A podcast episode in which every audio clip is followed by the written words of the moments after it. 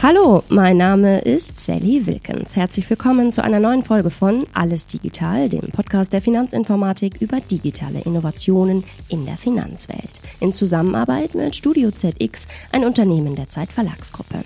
Wir sind heute live auf dem FI-Forum in Frankfurt, liebe Zuhörerinnen, Tag 1. Und ich würde mal behaupten, es geht direkt so rasant zu, wie Sie und ich es uns kaum vorstellen können. Denn die Keynote-Speakerin, mit der ich heute spreche, ist Expertin in Sachen Schallmauer und Schallmauer durchbrechen. Und damit meine ich nicht nur eine metaphorische Schallmauer, sondern auch die echte. Nicola Winter ist Deutschlands zweite Frau im Cockpit eines Kampfflugzeuges und nur eine von drei deutschen Eurofighter-Pilotinnen. Sie ist Fluglehrerin und Raumfahrtingenieurin, Teil der ESA Astronautenreserve und ja, das allein ist schon alles spannend genug. Aber Nicola Winter ist außerdem Expertin im Krisenmanagement. Und dass es solches Wissen gerade jetzt besonders dringend braucht, das wissen wir wohl alle. Nicola, was für eine Ehre. Herzlich willkommen im Alles Digital Podcast. Dankeschön, die Ehre ist ganz meinerseits. Ja, sehr schön, Nicola. Ich habe dich ja gerade von der Bühne abgeholt. Ähm, du hast da deinen Vortrag und äh, ich habe es ja schon erwähnt. Du bist sehr, sehr vielseitig. Aber am liebsten erzählst du uns doch nochmal, stellst dich selber vor. Wer bist du? Ja, mein Name ist Nicola Winter.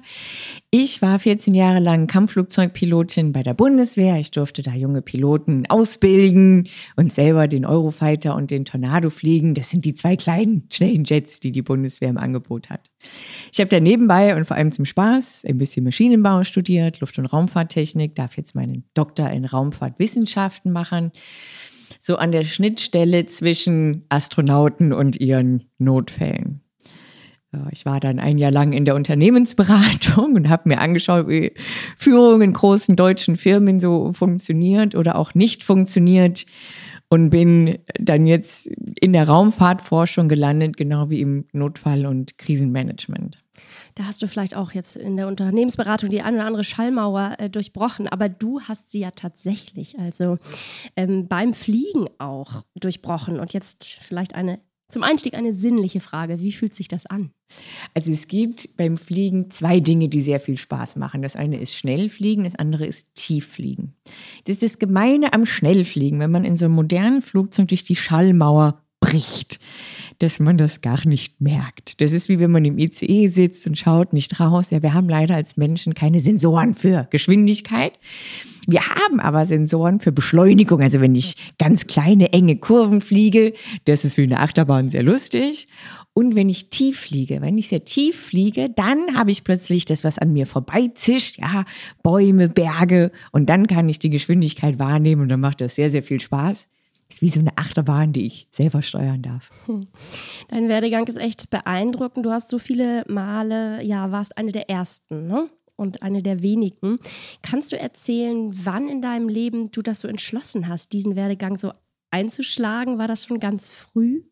Ja, das sind ein paar verschiedene Entscheidungen. Ganz früh fand ich das sehr spannend. Ja, als kleines Mädchen, so mit acht oder zehn, so, oh, Flugzeuge sind toll, Flugzeug ist spannend, da geht's in ferne, exotische Länder. Habe ich ganz viele Bücher gelesen über Flugpioniere.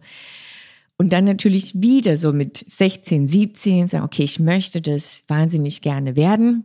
Mein Geschlecht, also dass ich eine Frau bin, stand mir nie im Weg, aber meine Körpergröße. Ich bin nur 1,60 Meter.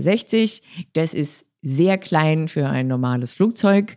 Und das war eine spannende Herausforderung, bis ich drauf gekommen bin, dass man eben bei der Bundeswehr ja, dann gerade so da noch damit fliegen darf. Ich dachte, oh, das ist super. Die haben eh die schönsten Flugzeuge und auch den sinnvollsten Auftrag. Jetzt sprichst du gerade die Bundeswehr an. Da ist ja, glaube ich, allen klar, ohne Disziplin geht es da gar nicht. Ist Disziplin in Krisenzeiten besonders wichtig? Ha, das ist fast eine Trickfrage oder Antwort. Ich glaube, die Disziplin ist vorher viel wichtiger. Weil eigentlich das, auch das, was ich immer versuche zu unterrichten, ist, dass gutes Krisenmanagement lange vor der Krise beginnt, ja, indem wir uns vernünftig darauf vorbereiten, fachlich, also die richtigen Konzepte haben, aber auch unser Team darauf vorbereitet ist. Und das zu machen, obwohl gerade keine Not am Mann ist. Das erfordert ein bisschen Disziplin und Weitsicht. Und wenn man es richtig gut macht, ist es auch immer ein Präventionsparadox, weil ich dann ja nie gestresst bin. Ja? Selbst wenn die Krise kommt, ja, haben wir alles vorbereitet, läuft. Das zu verstehen. Hinterher in der Krise ist, glaube ich, Improvisationsgeschick und mentale Flexibilität, Anpassungsfähigkeit wichtiger als Disziplin. Da würde ich gleich gerne nochmal drauf zurückkommen, aber auch das Thema Angst. Also Krisen machen Angst. Manchmal sind es ja auch ganz konkrete Ängste, manchmal nur so diffuse. Wer sich darauf vorbereitet, ins All zu fliegen, weil du sitzt ja auch auf der Reservebank und du könntest in dem Sinne jederzeit äh, mhm. losfliegen, genau, äh, hat vermutlich einen anderen Zugang zu Ängsten, oder? Nein, ich glaube gar nicht. Also bei Menschen ist ja das Spannende, dass Angst und Gefahr nichts miteinander zu tun haben. Also wir können vor Dingen Angst haben, habe ich auch. Ich habe viel Höhenangst, die nicht du gefährlich sind. Ich habe Höhenangst, wir kommen da gleich schon mal drauf. Aber wir können Angst haben vor Dingen, die überhaupt nicht gefährlich sind, auch wie Spinnen oder so.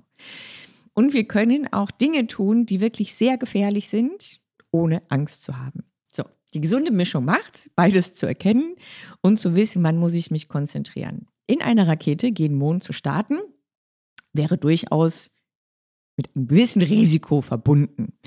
Das sollte einen dazu motivieren, das motiviert mich dazu, in der Ausbildung richtig gut aufzupassen, das wirklich zu lernen, diszipliniert dabei zu sein, sagen, okay.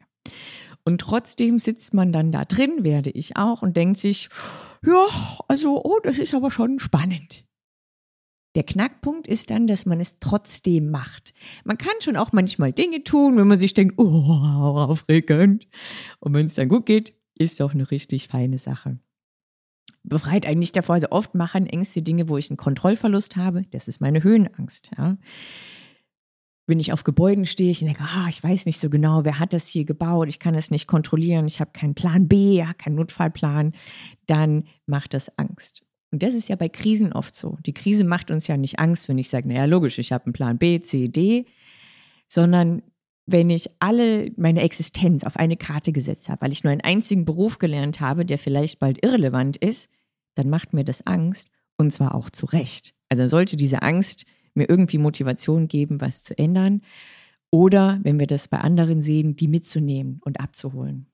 Ja, das sagst du etwas. Also auch Krisen kannst du ja eigentlich nicht zögerlich entgegentreten. Ne? Also du hast es angesprochen, die Vorbereitung, darauf kommt es an. Wie empowerst du Menschen dafür? Wie bereitest du Menschen darauf vor? Ja, man kann so einer Krise ja immer schon diesen, diesen Angststachel ziehen, wenn wir ja Pläne haben. Und man kann für alles vernünftige Pläne machen. Selten sind die die Goldrandlösung. Selten sagen wir, ah, das wird voll geil, die Krise, ja. Sondern sagen, okay, das wird jetzt noch nicht so gemütlich, wenn das eintritt oder das eintritt. Aber wir haben zumindest einen Plan, wie das Unternehmen überleben kann, wie ich als Mensch da ganz gut rauskomme.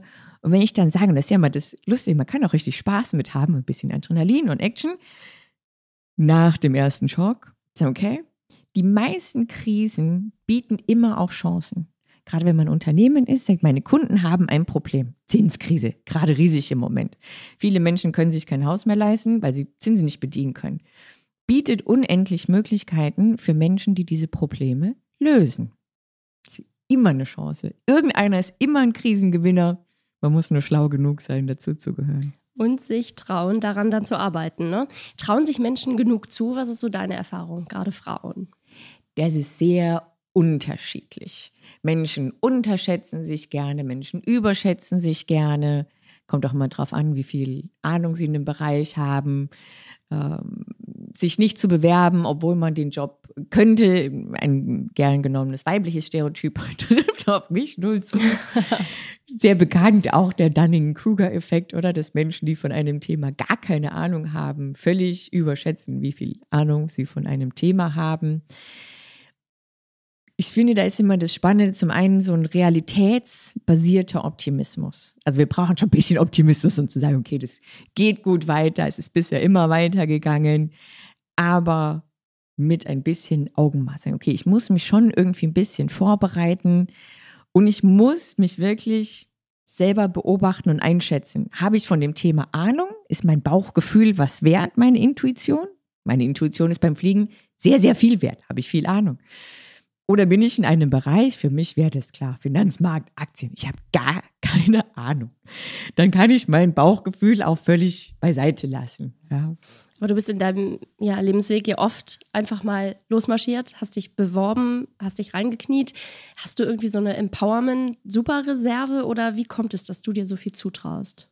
Ah, ich traue mir das nicht zu. Ich weiß, dass man alles lernen kann. Weil Lernen hängt nicht von Talent ab, nicht per se, sondern einfach davon, wie viel man bereit ist, dafür zu tun. Und wenn ich bereit bin, das alles zu lernen und zu machen, dann komme ich mit absoluter Sicherheit mindestens mal zu 80 oder 90 Prozent Fähigkeit in einem Fach. Ja. Und dann habe ich mir gedacht, okay, ich habe da Bock drauf, jetzt wollte ich Rettungssanitäterin werden, so okay, dann fange ich einfach an. Ich habe recherchiert, was ist der Schritt, erste Schritt, dann gehe ich den ersten Schritt. Dann saß ich da Mitte 30 mit einem Haufen 18-Jährigen, das war mir völlig egal, weil es kann wirklich jeder alles lernen wenn man dazu bereit ist, die Zeit und ne, die Energie auch zu investieren.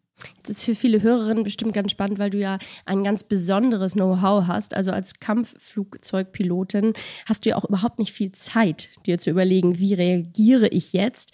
Und vielleicht etwas, was alle mitnehmen können, sich vorher zu, vorzubereiten für diesen Notfall und wie dann ruhig bleiben. Also was sind so deine Tipps? Also es sind zwei verschiedene Dinge, ne, die du fragst. Das eine ist, wie bleibe ich ruhig? Das andere ist, wie entscheide ich mich? So, natürlich muss man erstmal ruhig bleiben und sich dann entscheiden.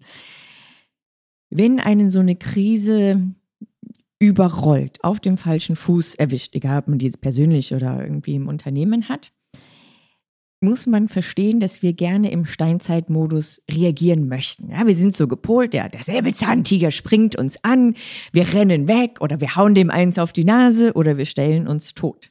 Das hat für unsere Vorfahren Jahrtausende lang richtig gut funktioniert. Deswegen gibt es uns heute. Funktioniert nur leider in der zivilisierten Welt nicht mehr so gut. Ja, den meisten Krisen und, und, und Chefs, die mich ärgern, darf ich nicht sofort eins auf die Nase hauen. Diesen Impuls, diese Schock-Stress-Reaktion, die muss ich immer erstmal ein bisschen abklingen lassen. Nur als Beispiel, alle mal sagen, ja, ich, ich würde mich nicht totstellen. Ganz klassisch die normale Fahrerflucht die jemand begeht, weil also ein Unfall und völlig überrascht und geschockt und dann einfach ja, wegrennt, nichts mehr tut, ist auch so eine Stressreaktion. Ja? Die meisten reagieren nicht böse, weil sie sofort durchdenken und kalkulieren, sondern wir sofort in einer völligen Überforderung sind. Und da hilft es erstmal kurz innezuhalten und nichts zu tun. Also egal, ob ich einen Unfall habe oder einfach nur eine dramatische, schlechte E-Mail bekomme, ich muss einfach erstmal durchatmen, so, okay, ich muss warten, bis mein normales kreatives Gehirn wieder anspringt. Und dann muss ich die Situation einmal analysieren mit den Informationen, die ich zu dem Zeitpunkt bekommen kann.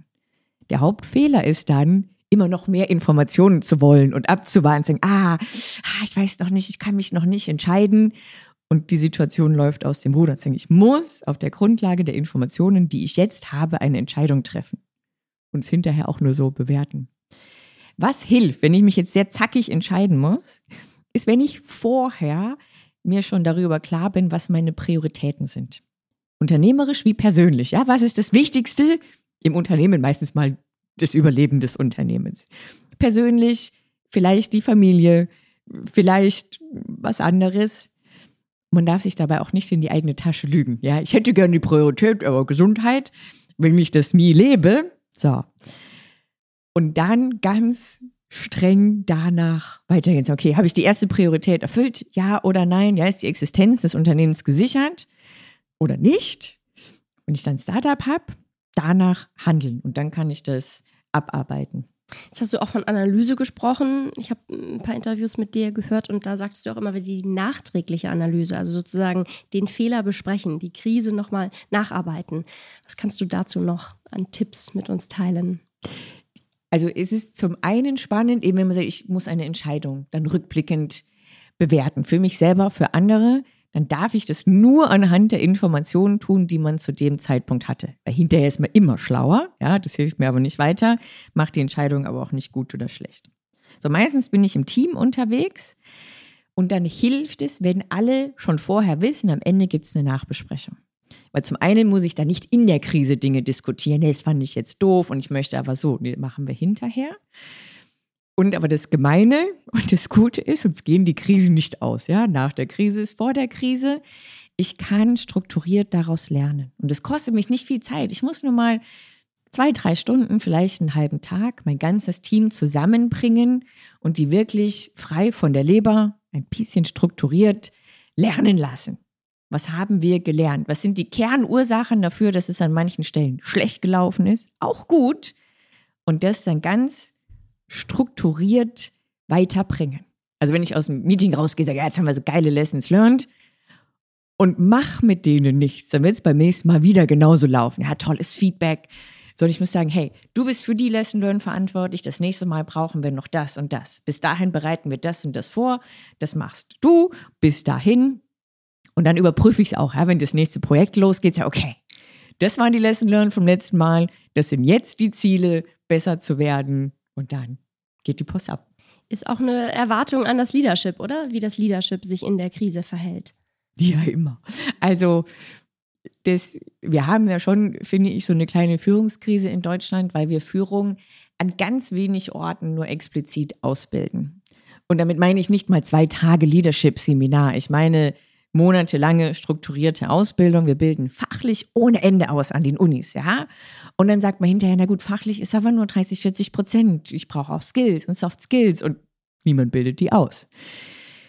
Ist in jedem Team so, dass der, die Führung wahnsinnig viel beeinflusst und das setzt, ja, weil wir dem Vorbild nachgehen, wie verhalten die sich, wie fördern und fordern die das Team, was haben wir hier für eine Teamkultur, ich meine, das beste Team ist, wenn man nicht merkt, was die, der Chef oder die Chefin alles so dafür tut, weil es halt einfach so läuft. Hm. Und das dann auch in der Krise, oder? Also Krise auch als Teamarbeit. Ja, ich finde mal, das Wichtigste für so eine Führungskraft ist, wenn du bist, du musst das Auge des Sturms sein und nicht der Sturm. Das kennen wir auch alle, die Chefs. Ganz ehrlich, du musst jetzt das und du das und tschakka, tschakka. Und dann denkst du, ah, was mache ich? Ich sage, okay, nein, nein. Ich bin ganz ruhig, auch wenn ich innerlich nicht ruhig bin. Ich gebe klare Anweisungen. Ich bestehe darauf, dass mir auch mal eine Rückmeldung gegeben wird. Ist die Anweisung angekommen? Und dass mein Team auch akzeptiert, dass wir mal kurz ein bisschen knackiger miteinander reden. Sagen, hey, du machst das, du machst das, du machst das. Rückmeldung. Und wenn es dann wieder ruhiger ist, dann unterhalten wir uns darüber wie das war. Verrätst du uns noch deine größte Krise? oh, Krisen hatte ich in diesem Leben schon viele. Die richtig großen Krisen, finde ich, kann man eigentlich nur im persönlichen Bereich haben, aber wenn man mal unternehmerisch mehr oder weniger Erfolg hat, ja, solange das zu Hause läuft, ist immer alles gut.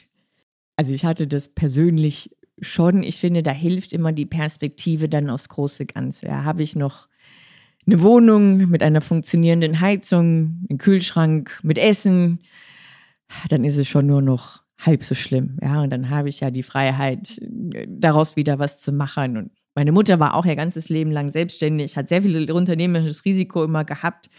Und die hat immer zu mir gesagt, Niki, in Deutschland verhungert keiner. In Deutschland verhungert keiner, machst du dein Ding, ja, kannst du Risiko eingehen. Und das ist so und das finde ich da an der Stelle extrem wichtig, in meinem Kopf zu behalten. Du tust es sehr gerne und wie ich finde sehr gut, aber reden wir zu viel über Krisen?